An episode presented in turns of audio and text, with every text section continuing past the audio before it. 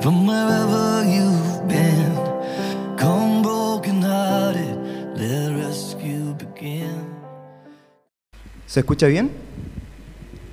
Bacán. Bueno, para los que no me conocen, soy César, eh, de Ventanas, Capilla Ventanas. Es una bendición, realmente un honor poder estar compartiendo en medio de la iglesia de Iquique.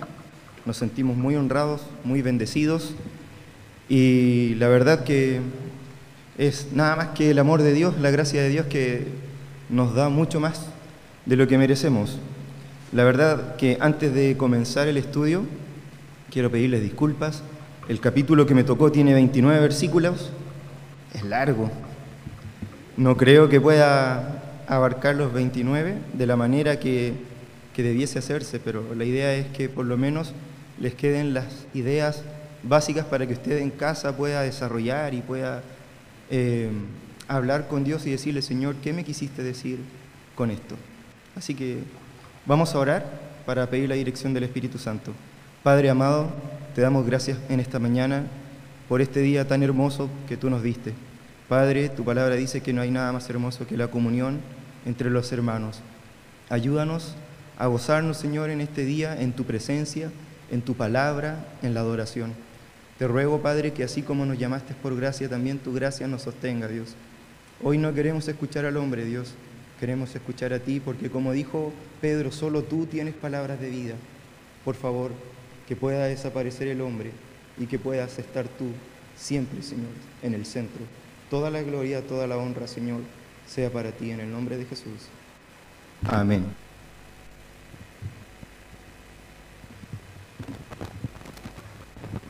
No se preocupe, no se preocupe.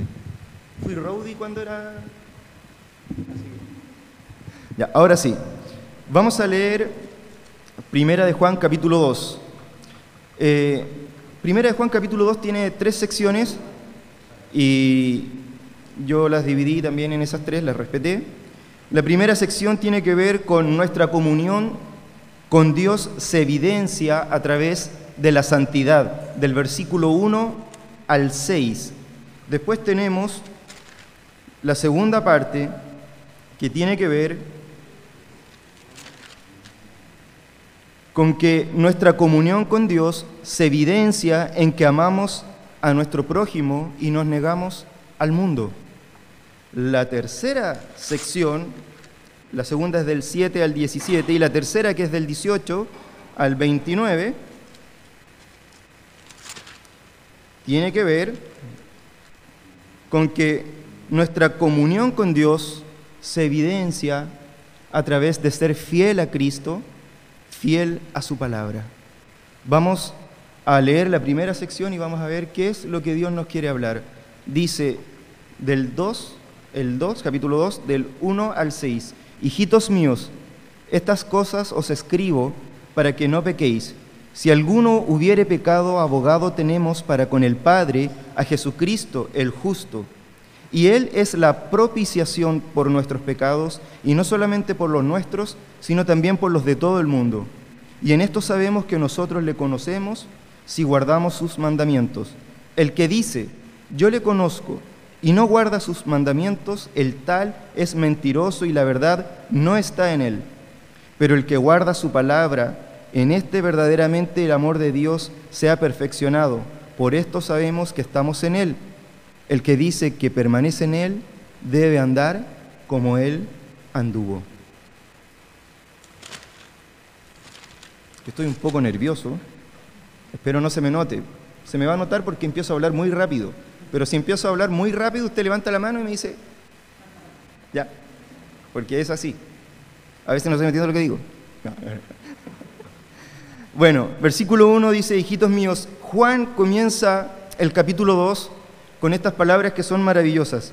¿Por qué, hijitos míos? El siervo que ministra de parte de un Dios que es amor, no puede tener otro trato al exhortar la iglesia de Jesucristo que no sea el más amoroso, paciente y afectuoso. Fíjese que Juan no le habla a la iglesia como alguien que tiene conocimiento y quiere imponerse, sino le habla como un padre que los ama y que desea que los hijos del Señor caminen en la verdad correctamente y que respondan al maravilloso amor de Dios.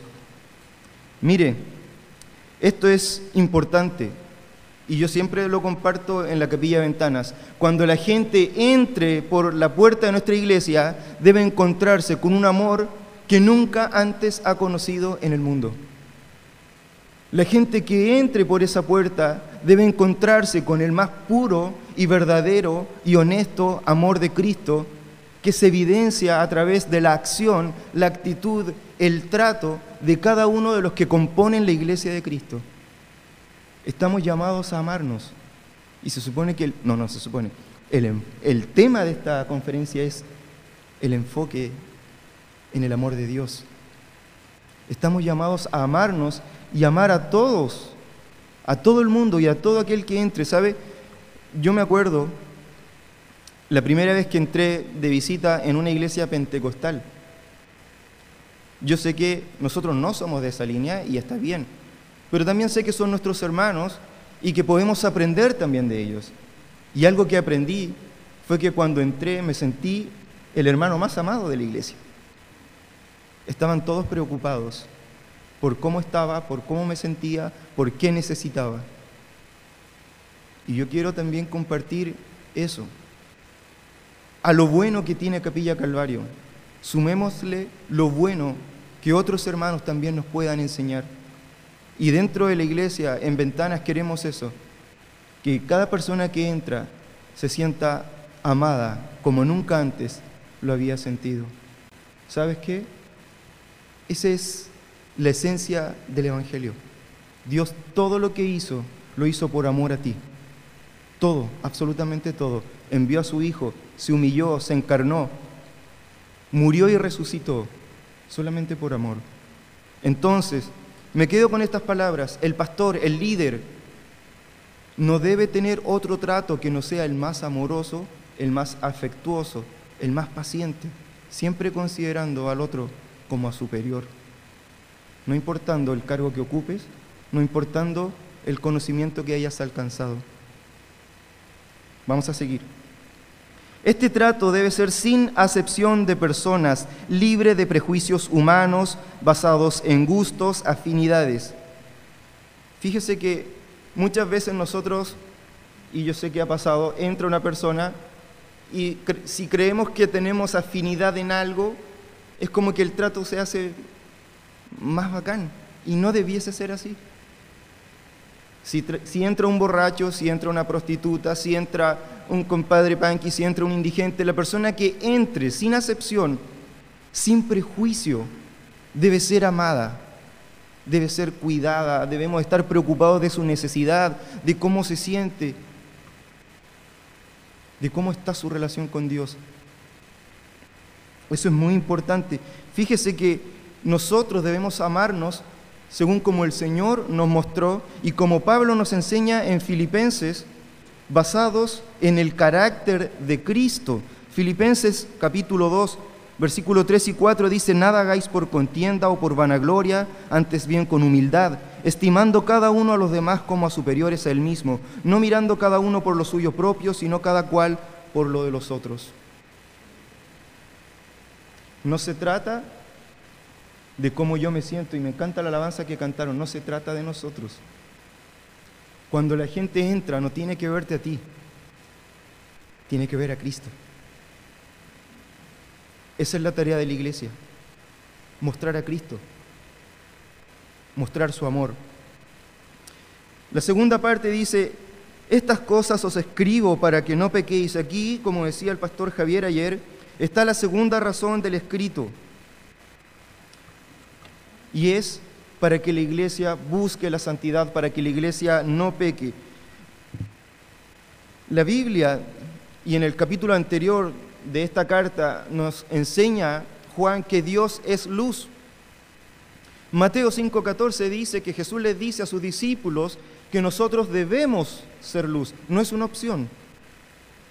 No es, uy, si, si tú quieres, puedes ser luz. No, todo aquel que es discípulo de Cristo debe ser luz y créame, no vamos a iluminar ni vamos a alumbrar nada si estamos practicando el pecado. El pecado apaga nuestra luz. El pecado apaga nuestra luz. Ahora, hay algo importante. El motivo de por qué la iglesia estaba cayendo en esta práctica se debe a que la sana doctrina apostólica estaba siendo contaminada con la filosofía gnóstica. Y fíjese que los gnósticos decían esto. Los gnósticos eran los que han conseguido el pleno conocimiento y no necesitan nada más. No tienen que preocuparse de ninguna prescripción, de ninguna norma moral. Su conocimiento les basta para ser salvos. ¿Sabe lo que significaba esto en palabras sencillas? Chipe libre al pecado. No importa lo que hagas, porque de igual manera, si has alcanzado el conocimiento pleno, eres salvo. Totalmente satánico, totalmente fuera de Dios. Dios nos ha salvado para llevar una vida santa y no de pecado. Vemos tanto en el Antiguo como en el Nuevo Testamento que Dios demanda santidad de su pueblo. Primera de Pedro dice 1, 14, 15 o, o algo así, estoy parafraseando, dice, sed santos porque yo soy santo. Mira qué importante. Ahora, fíjate, la santidad es la evidencia de nuestra comunión con Dios. Es la evidencia. Si usted no refleja santidad, la gente no va a creer que es cristiano. No va a creer que es cristiano.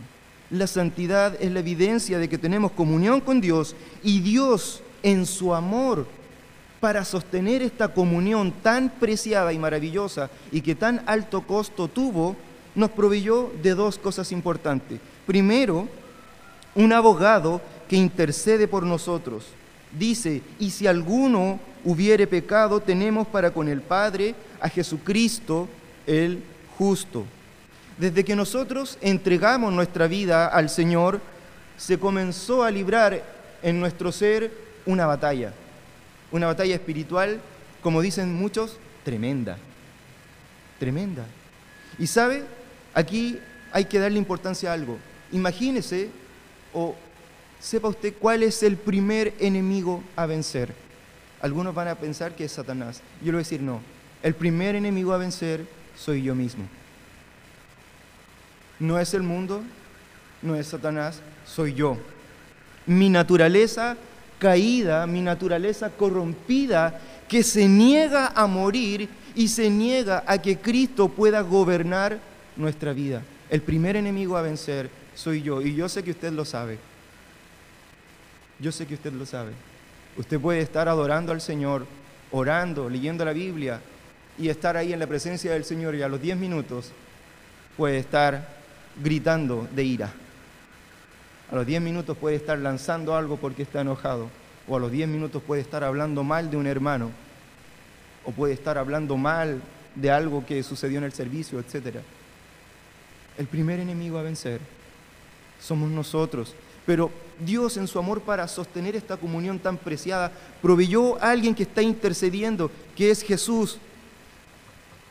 Este intercesor es maravilloso porque, ¿sabe qué?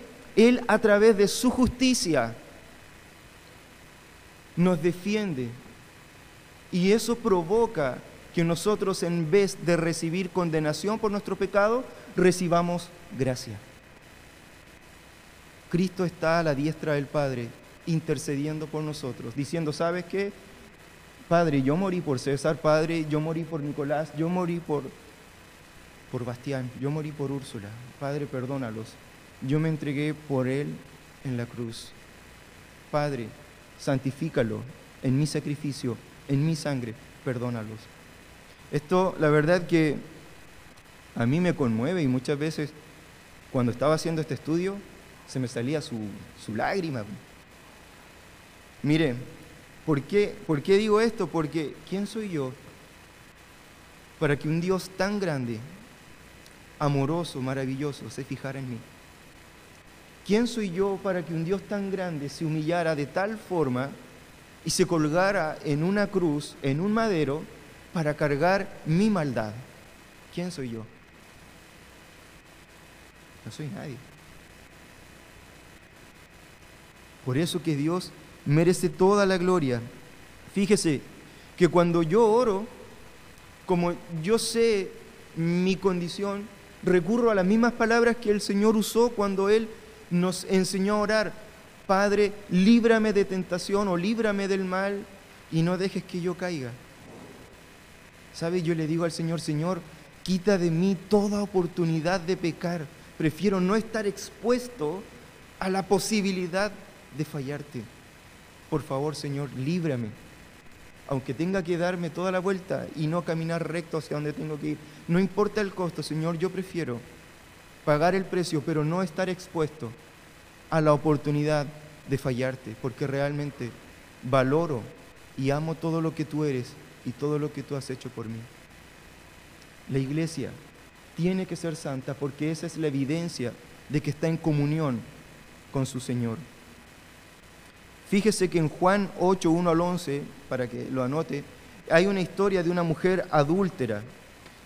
Y habían hombres que fueron y tomaron a esa mujer, tomaron a esa mujer y la llevaron delante de Jesús. Usted conoce la historia y querían apedrearla, pero le preguntan a Jesús. Y Jesús termina el relato con dos preguntas y una afirmación. Y son dos preguntas maravillosas y una afirmación aún más. Le dice, ¿dónde están los que te acusan? ¿Te condenó alguno? La mujer responde, ninguno, Señor. Y el Señor le dice, yo tampoco. Fíjese que Jesús era el único que podía lanzar la piedra. Era el único que podía condenar, pero también era el único que la amó lo suficientemente para decir, ¿sabes qué? Ni yo te condeno. Yo cuando estudié esa parte del texto, yo sentí después que cada vez que oraba el Señor me decía, ¿sabes qué? Ni yo te condeno. Yo le decía, Señor, pero ¿sabes qué? He pecado. Ni yo te condeno. Anda, pero no lo hagas más.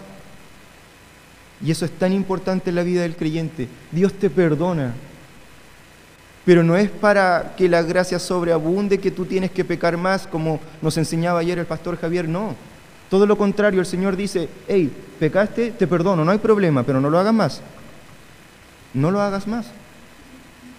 Y fíjate que es en esta parte donde el versículo de 9 del capítulo anterior cobra mucha importancia porque dice que nosotros debemos confesar nuestros pecados. Y sabes que esto es muy importante, porque a veces cuando oramos decimos, Señor, te pido perdón por todos mis pecados, y te pido que tú me proveas y que tú hagas esto, y que, etcétera, etcétera, etcétera. Y si, y si Dios te dijera, oye, ¿por qué quieres que te perdone? Confesar el pecado quiere decir, decir, ¿en qué crees tú que estás pecando? Y cuando yo estudié esto, me, el Señor igual me tocó y me decía, como que me costaba un poco, Señor, perdóname porque soy orgulloso. Soy No te escucho, decía el Señor, soy orgulloso. cuesta. Cuando oramos y nos sinceramos delante de Dios, cuesta decir, Señor, perdóname porque soy envidioso. Señor, perdóname porque soy orgulloso, soy rencoroso. Señor, perdóname porque soy prejuicioso. Señor, si quieres que Dios trate en tu vida, tú tienes que saber cuál es la área en la que quieres que Dios trate. ¿De qué sirve decir, Señor, perdóname por todos mis pecados? ¿Cuáles pecados? El Señor los conoce, claro que sí, pero el Señor dice y demanda que tú los debes confesar para que Cristo, que es justo, te pueda perdonar y te pueda limpiar. ¿Sabes qué? Confesar el pecado tiene que ver con humildad, con arrepentimiento, con el verdadero arrepentimiento. ¿De qué me voy a arrepentir si no tengo idea de qué? Tenemos que confesar nuestros pecados. ¿Y sabe qué? El pecado más común a veces en la vida del creyente es creerse mejor que otro. Yo sé más. Mi estudio fue más entretenido. Fue más corto. No, es que a mí me sonó mejor esto. No, es que este parece que desafinó. Parece que este se equivocó en el acorde, parece que este se equivocó en el texto. ¿Sabe qué? Esa es la evidencia de la carnalidad más grande. No estabas enfocado en que Dios te hablara, no estabas enfocado, si te diste cuenta que el hermano falló en el acorde, no estabas enfocado en adorar a Dios, estabas enfocado en el hombre. Y como estabas enfocado en el hombre, te fuiste con lo que el hombre te podía entregar, vacío.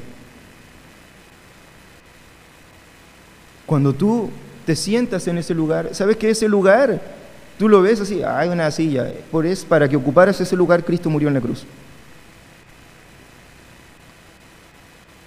Así de simple.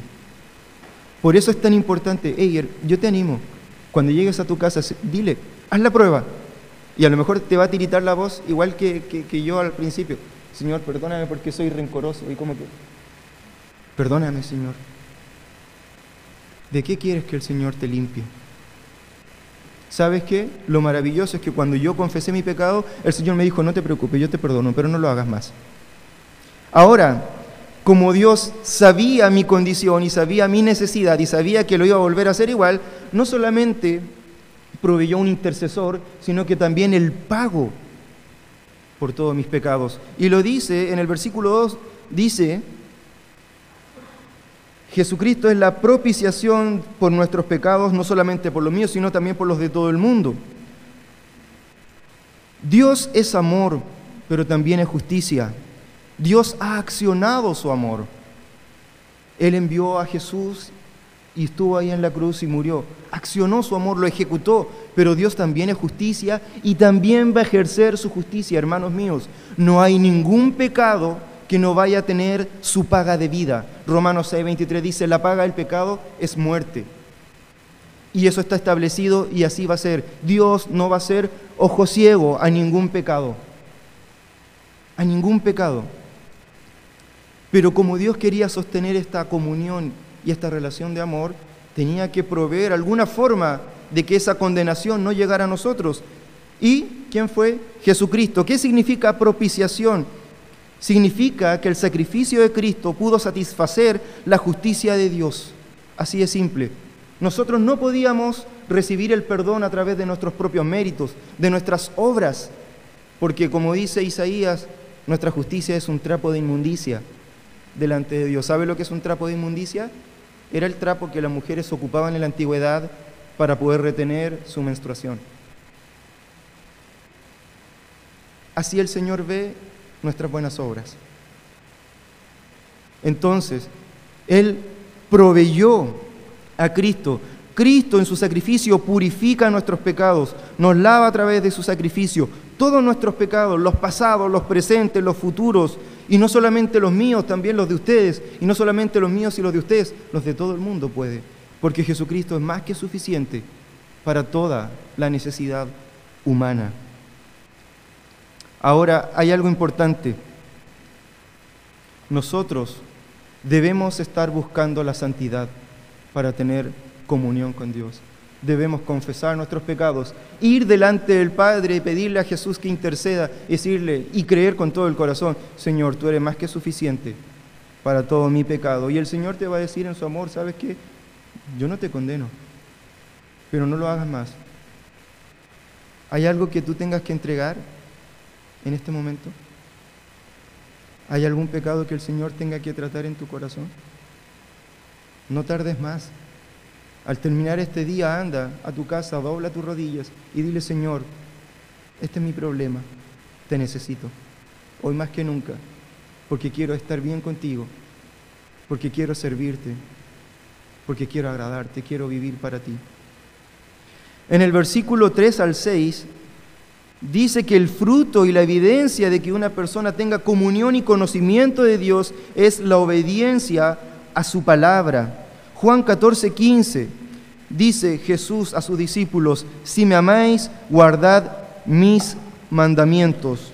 Una vida santa o la vida santa de un creyente o que busca la santidad es la mayor expresión de un corazón que ama a Dios. Tú eres santo o buscas la santidad porque amas a Dios. De lo contrario, si tú empiezas a practicar al pecado y amar al mundo, es simplemente porque amas más al mundo que a Dios. No lo olvide, una vida santa es el fruto de un corazón que ama a Dios. Porque el Señor dice, si ustedes me aman, guarden mi palabra. No está diciendo que tienen que hacer muchas cosas. No está diciendo que tienen que hacer levantar equipos, que tienen que limpiar. No está diciendo, simplemente está diciendo una cosa, la más importante. Todo lo demás es fruto de aquello.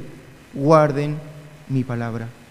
Mantengan esa comunión conmigo.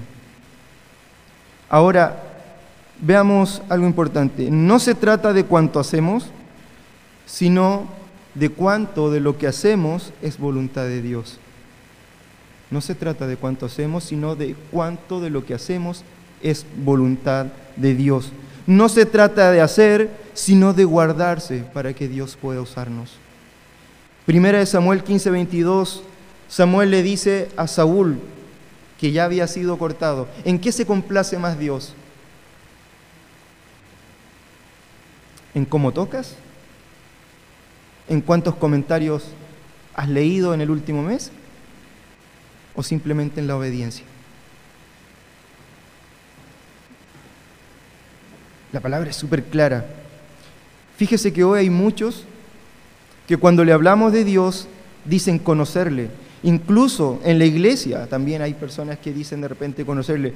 Algunos recitan muchos versos bíblicos, pero acá el conocimiento que está hablando el apóstol Juan no se no se trata de un conocimiento, eh, eh, ¿cómo se dice?, teórico, sino que se trata de un conocimiento profundo a través de una relación personal con Dios. Se trata de un conocimiento que te lo da una experiencia de vida con Cristo. Mira lo que yo anoté algo. Este tipo de conocimiento del cual habla Juan, el que dice, yo le conozco y no guarda su mandamiento, del tal es mentiroso y la verdad no está en él, sin embargo, realmente el que guarda su palabra, Dios está en él. El conocimiento del que habla Juan es aquel que te puede hacer creer que tú puedes derrotar un gigante con una onda y unas pocas piedras. El conocimiento del que habla Juan es aquel que te hace tirar la red a un lado del bote cuando anteriormente la habías tirado al lado opuesto y no habías sacado nada y estés convencido de que vas a tomar peces. El conocimiento de Dios del cual Juan está hablando es este, en la vida cotidiana. Quizás un día no tengas para comer. Tú te sientes en la mesa, te sientas a la mesa y le dices, Señor, gracias por los alimentos. Aunque no tengas nada que comer, tú te sientas, das gracias, pides la bendición y en tu corazón va a haber una convicción de que tú te vas a levantar de esa mesa saciado, aunque no haya nada.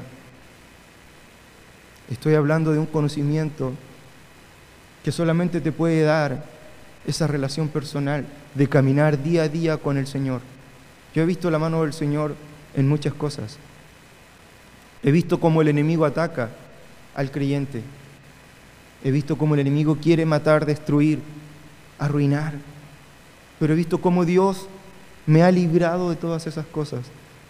Y a través de ese conocimiento de lo que Dios me ha mostrado, yo puedo decir que Él es fiel y puedo estar convencido de que, como dice Romano 8:28, a los que le aman no hay nada que rebunde a mal, todo rebunda bien, todo, conforme al propósito por el cual hemos sido llamados. Todos los que están aquí sentados han sido llamados y Dios tiene un propósito para su vida, pero créeme, el primer propósito es tener comunión con Dios a través de una vida santa es el primer propósito. No trates de hacer absolutamente nada más si primero no tienes una relación personal con Jesús. Bueno, como decía, Jesús le dijo a Marta, si tú crees, verás la gloria de Dios. A ese conocimiento se refiere ver la mano de Dios obrando en tu vida y en la mía. ¿Sabes qué? Hace varios años, en un retiro, me llaman y me informan, me dicen, ¿sabes? Se quemó tu casa. Todo. Quedamos con la mochila, con lo que habíamos ido al retiro. Quedé con un pantalón corto, un pantalón largo, una polera, un polerón. Y me acuerdo que mi hija, que está ahí de 12 años, pero en ese tiempo era muy chiquita, me dice, papá, pero ¿por qué el Señor permitió? ¿Por qué el Señor permitió que se nos quemara todo? Y yo creo que yo guiado por el Espíritu Santo le dije, porque cuando el Señor quiere hacer algo nuevo, primero tiene que limpiar lo viejo. Cuando el Señor quiere construir algo de mejor calidad, tiene que echar abajo lo que está roto. ¿Sabes? Para que el Señor pueda levantarte, primero tienes que ser quebrantado. Y no hay otro lugar en donde podamos ser quebrantados si no es en la presencia de Dios teniendo una vida santa. Voy a avanzar. Cuando se me acorte el tiempo me hacen así y yo me voy. Eh, y aquí Juan dice, cualquiera que diga que conoce a Dios solo porque sabe unos textos o porque hace obras, no solamente lleva una vida religiosa, que, sino que también aparte es mentiroso y no le conoce. Muchos tratan de aparentar de que conocen a Dios porque creen que si hacemos algo somos buenos creyentes. Yo conozco gente que ha enseñado estudios bíblicos maravillosos y que yo sé que no son buenos creyentes. ¿Sabes por qué? Porque Dios muchas veces obra por gracia a los que están ahí y no por el que está aquí. Vamos a seguir. Guardamos su palabra porque le amamos, le amamos porque le conocemos y ese conocimiento ha perfeccionado su amor en nosotros, ha transformado nuestras vidas y por eso sabemos que estamos en Él. Y si sabemos que estamos en Él y si sabemos cómo Él vivió, adivine qué, debemos imitarle, debemos vivir como Él vivió. ¿Y sabe qué? Es muy importante esto. Mirémonos con amor, con amor. Veamos la segunda parte de este capítulo, del versículo 7 al 17, dice, hermanos, no os escribo un mandamiento nuevo, sino el mandamiento antiguo que habéis tenido desde el principio. Este mandamiento antiguo es la palabra que habéis oído desde el principio. Sin embargo, os escribo un mandamiento nuevo que es verdadero en él y en vosotros, porque las tinieblas van pasando y la luz verdadera ya alumbra. El que dice que está en luz y aborrece a su hermano, está todavía en tinieblas. El que ama a su hermano, permanece en la luz y en él no hay tropiezo, pero el que aborrece a su hermano está en tinieblas y anda en tinieblas y no sabe dónde va porque las tinieblas le han cegado los ojos. La primera parte de esta sección de nuestra comunión con Dios evidencia a través de que amamos a nuestro prójimo y nos negamos al mundo es esto, que realmente hay una buena comunión en medio de la congregación, hay una buena comunión con los vecinos, con ese vecino que a las 9 de la mañana pone a Bad fuerte, Perdónenme si a alguien le gusta el reggaetón, a mí no me gusta.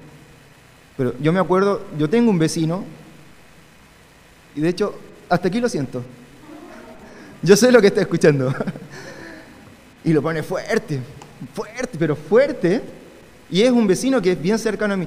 Entonces un día yo en la carne tomé un parlante grande y dije, tengo que darle un poco de lo que él me da.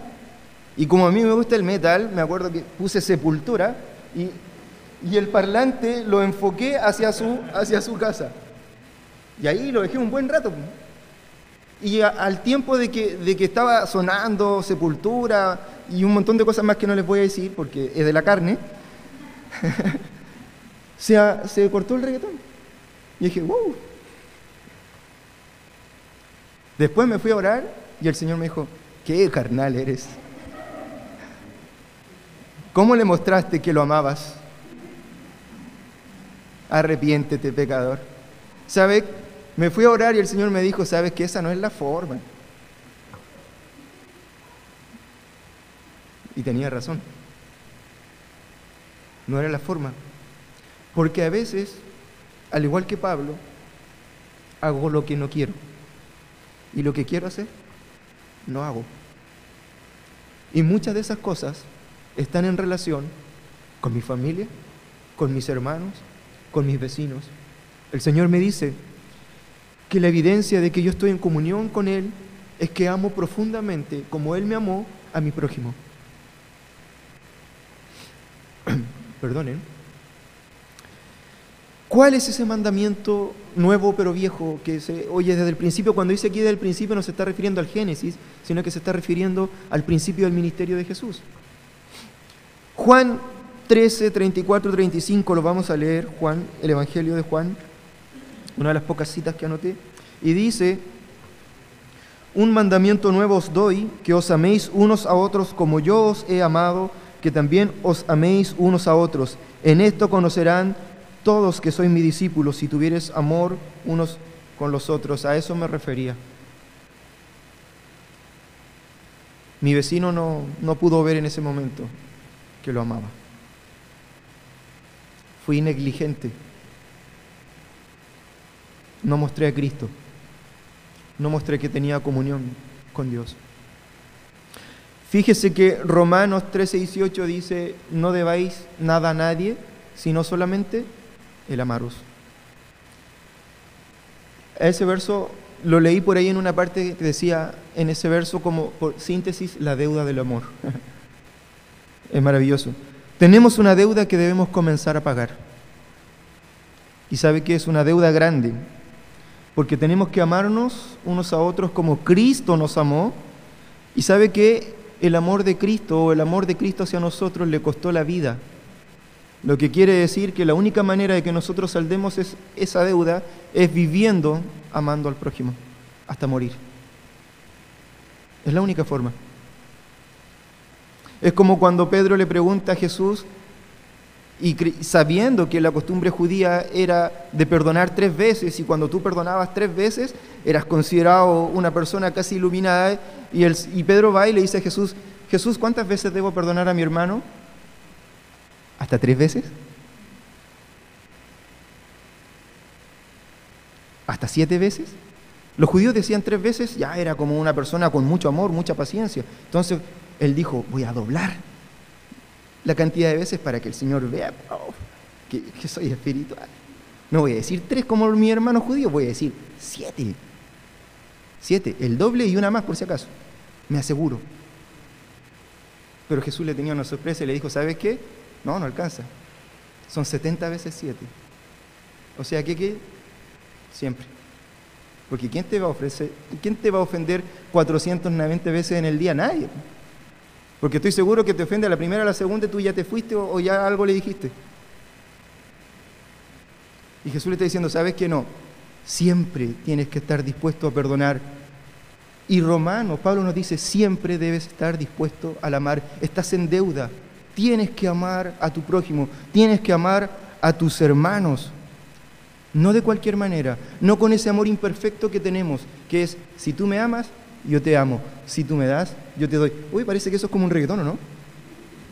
¿Ve? Mi vecino. Mi vecino me está hablando. Eh, gracias, vecino. Pero es así. El Señor nos está diciendo que debemos estar siempre dispuestos a amarnos con ese amor perfecto, incondicional. Incondicional. Sin esperar nada a cambio. Todo lo soporta, es un, amor maravilloso. Cuando alguien entra a la iglesia debe sentirse amado, como le había dicho, como jamás antes lo ha experimentado en el mundo. Fíjese que este mandamiento nuevo del cual habla y que es antiguo, ¿qué quiere decir? ¿Por qué Juan dice, si es nuevo, pero también es antiguo? Porque lo que está hablando él, lo que está diciendo, es mostrar ese amor perfecto, que, que era un amor que rompía todas las leyes del amor humano todos los límites del amor humano, que iba más allá del entendimiento humano. Y fíjese que Efesios 3, 18 y 19 dice que nosotros debemos tener comunión con Dios y así vamos a poder, si estamos arraigados en Él, conocer lo alto, lo profundo, lo ancho. Y aquí hay un, un estudioso, David Gusick creo que se llama, una vez leí que escribió, dijo el amor de Cristo es lo suficientemente ancho para incluir a todos, largo para durar por la eternidad, profundo para alcanzar al pecador más culpable y alto como para llevarnos al cielo. Era un amor que nunca antes se había visto. Eso es lo que estaba diciendo Juan. No era que fuera un mandamiento nuevo, sino que tenía que ser algo como nunca antes se había visto. Jeremías 31.3 dice, con amor eterno te he amado y en ese amor he prolongado mi misericordia. ¿Sabes qué? Cuando yo leí este texto y lo entendí, porque al principio, le voy a ser sincero, leí y no entendía nada, por lo menos no lo que el Señor me quería decir. Cuando leí este texto y supe que el Señor me amaba desde la eternidad, yo dije, bueno, entonces ¿de cuándo me ama Dios? ¿Qué es la eternidad? Y la eternidad, Dios es eterno porque no tiene ni principio ni fin. O sea, Dios, desde que es Dios, me ama. ¿Cuándo fue eso? No sé, solamente que de que Él es Dios, está pensando en mí. Desde que Él es Dios me amó y había pensado en salvarme, en limpiarme, en usarme y en hacer esta obra tan maravillosa. Desde que Dios es Dios había pensado que hoy día íbamos a estar reunidos aquí en su presencia para alabarle y para aprender de Él y para gozar de la comunión de los hermanos. Fíjese que qué maravilloso es Dios. A mí se me olvidan las cosas, las que aprendo hoy se me olvidan pasado mañana. O si tú me dices en tu casa, oye, llévate esto, no me lo llevo, porque se me olvida. Pero Dios nunca se ha olvidado de ti. Siempre te ha amado eternamente. Y como te ha amado, ha prolongado una y otra vez la misericordia. ¿Cuántas veces le negaste? ¿O cuántas veces le rechazaste antes de llegar a Cristo? ¿Cuántas veces le dijiste, no, yo no quiero recibirte? ¿O cuántas veces como cristiano le has rechazado? No, Señor. Uno nunca dice, no, Señor, no quiero hacer tu voluntad. Simplemente uno se niega, no lo hace. No lo dice, no lo manifiesta, pero lo hace. Se niega muchas veces uno a hacer la voluntad del Señor. En el amor de Dios eh, hay perdón. Fíjese que por qué Juan enseña esto de que eh, la comunión con Dios eh, tiene que ver con el amor con los hermanos, porque como dijo ayer el pastor Javier, había una corriente filosófica, gnóstica, y ellos tenían el conocimiento de, ellos predicaban que, que cuando ellos alcanzaban el conocimiento pleno, ellos tenían como una especie de catarsis, algo como místico, una experiencia mística. Y en esa experiencia mística ellos alcanzaban el tope de la iluminación. Pero ¿sabe lo que pasaba? Que cuando ellos alcanzaban ese tope, ¿sabe lo que pasaba? Menospreciaban a los otros. Los menospreciaban. No, es que tú no eres iluminado como yo. No, es que tú no eres capillano. No es que tú no eres tan parecido aquí. No es que tú no eres así. Es que tú, no es que, no es que, no es que tú, tú, tú, tú. ¿Sabe? El problema no es tú, es yo. Cuando tenemos esa mentalidad. Y fíjese que por eso que Juan le dice, oye, Dios es luz y no hay pecado en él. No practica el pecado. Primer punto, Dios es luz y los que están en luz se aman unos a otros. No se menosprecian, no se juzgan. Y fíjese que yo noté algo aquí que el Señor me habló. El juicio es la evidencia de un corazón orgulloso. Me refiero al juicio condenatorio. El juicio condenatorio es evidencia de que tenemos un corazón orgulloso y soberbio. El juzgar la paja del ojo ajeno es decir, o quiere decir, que nuestro orgullo es tan grande que no nos deja ver nuestra propia viga. Simple. A mí me gusta el Señor simple, no como los calvinistas que andan eh, falacia ad hominem, y términos en latín y términos aquí para debatir. El Señor dice, no hagan nada por contienda. Y a veces los calvinistas caen en eso, de querer debatir, querer aparentar ser intelectual. El Señor simple, ¿sabes qué? Si juzgas a tu hermano, eres tan orgulloso que no puedes ver los propios pecados y los propios errores que tú tienes. Simple, no hay más. Y ahí cuando uno entiende eso, agacha la cabeza y se va caminando a orar para pedir perdón. Ahora, en el versículo 10 nos dice que en el amor de Dios hay perdón, reconciliación y restauración. Esa es la, la manera de mantener la buena comunión entre los hermanos y evitar los, los tropiezos. Perdón. El Señor dice, ámense porque amándose de buena forma en Cristo, van a evitar todo tipo de tropiezo que dice Mateo 5, 23, 24 si vas al altar a presentar ofrenda, pero te acuerdas de que tienes algo contra tu hermano o tu hermano tiene algo contra ti, entrega tu ofrenda, no te preocupes, yo entiendo. No, no dice eso. Dice, deja ahí tu ofrenda, no la presentes, anda, arréglate con tu hermano, después vienes y la presentas, para que no haya tropiezo. ¿Sabe usted ¿O alguna vez ha pensado en cuántas veces nuestras oraciones han tenido tropiezo para llegar a Dios? ¿Cuántas veces nuestro servicio ha tenido tropiezo para llegar a Dios? Porque no hemos hecho lo que la palabra de Dios nos pide. Voy a ir muy rápido. ¿Me, dan cinco minutos? Voy a ir muy rápido. Yo, yo sabía que no era capaz de hacer esto. Les pido mil perdones, mil disculpas. Para mí 29 versículos era demasiado, la verdad. No soy tan docto como para... Perdónenme, de verdad. Así que eso. Entonces, el que aborrece a su hermano eh, no está en luz ni permanece en el Señor. Entonces, ¿qué podemos ver? Que del amor procede todo lo bueno, la paciencia, el perdón, la misericordia. Y si perdemos el amor, no hay nada. No hay nada. Primera de Corintios dice, en capítulo 13, versículo 1 y 2, dice que podemos tener el conocimiento de todos los misterios, podemos hacer todas las cosas bien, podemos tener la fe para trasladar a los montes, pero si no tenemos amor, no sirve de nada.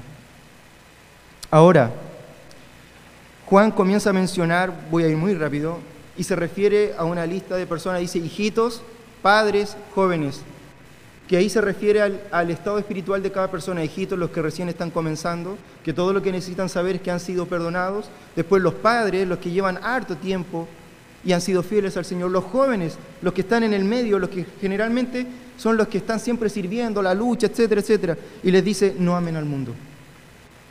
No amen al mundo ni las cosas que están en él. Y fíjese que la exhortación va en tres áreas. No ames el placer de la carne, no ames lo físico, lo material, lo que tus ojos puedan desear, y no ames la arrogancia, la vanagloria de la vida, la fama, el reconocimiento inmerecido, porque no es malo. Fíjese, Dios nos ha dado todo. Dios ha permitido que nosotros podamos disfrutar de placeres, tener cosas y también tener reconocimiento, pero en orden, en un orden que Él estableció como por ejemplo placer sexual dentro del matrimonio. Tener cosas siempre y cuando sea el Señor el que ministre y el que sea primero en tu corazón y no las cosas las que gobiernen tu vida. Reconocimiento, el debido, siervo. Un siervo fiel. Ese es todo el reconocimiento que yo quiero. Que el Señor me diga, siervo fiel, pasa. Ahora si me dice pasa nomás, no importa. Lo importante es pasar. Pero Ese es todo el, todo el reconocimiento que yo necesito, es que el Señor me diga, hijo, mi siervo, estoy contigo. Es todo lo que quiero escuchar. No me importa que ustedes me digan cosas buenas. No estoy diciendo que quiero tener mala onda con ustedes, no. Pero incluso si es que hay algo bueno en mí, no es mío, es de Cristo.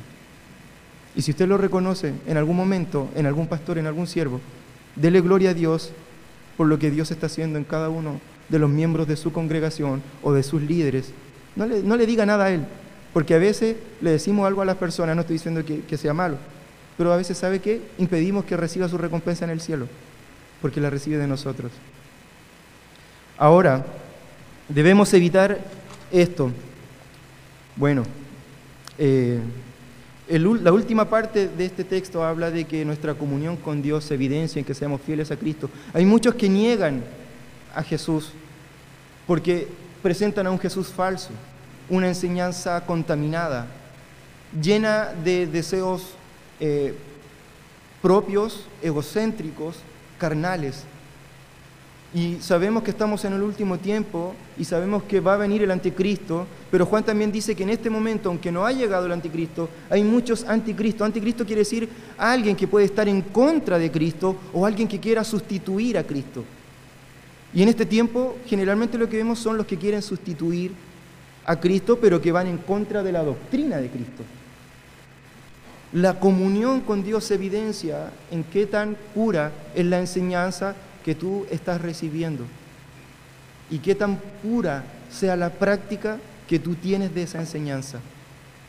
Fíjate que el Señor nos dice, ya en, en los últimos versículos, dice Hijitos, permaneced en Él para que cuando se manifieste tengamos confianza, para que en su venida no nos alejemos de Él avergonzados. Si sabéis que Él es justo, sabed también que todo aquel que hace justicia es nacido de Él.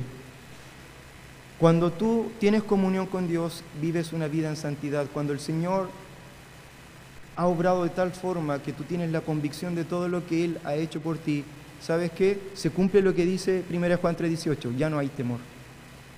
Yo no tengo temor cuando estuve hospitalizado por el COVID, sabes que nunca Nunca pensé que me iba a morir, pero sí pensé que podía ser transformado, que iba a dejar este cuerpo y que el Señor me iba a dar uno celestial. ¿Sabes que cuando entendemos el amor de Dios, ya no hay nada que temer? Absolutamente nada. Lo único que el Señor te dice y te anima, vive como Él vivió, primero, en comunión con Dios, en santidad, amando a los hermanos, guardándote del mundo, permaneciendo en la sana doctrina y practicando la sana doctrina. Que el Señor te bendiga grandemente. De verdad que sí. Anhelo con todo mi corazón que Dios pueda obrar de la manera más maravillosa y grande en cada uno de esos corazones, en esta iglesia y en todas. Vamos a orar. Padre eterno, te doy muchas gracias por tu amor, tu misericordia.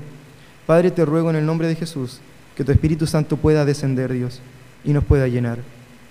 Padre, tu palabra nos enseña que todo lo que necesitamos eres tú.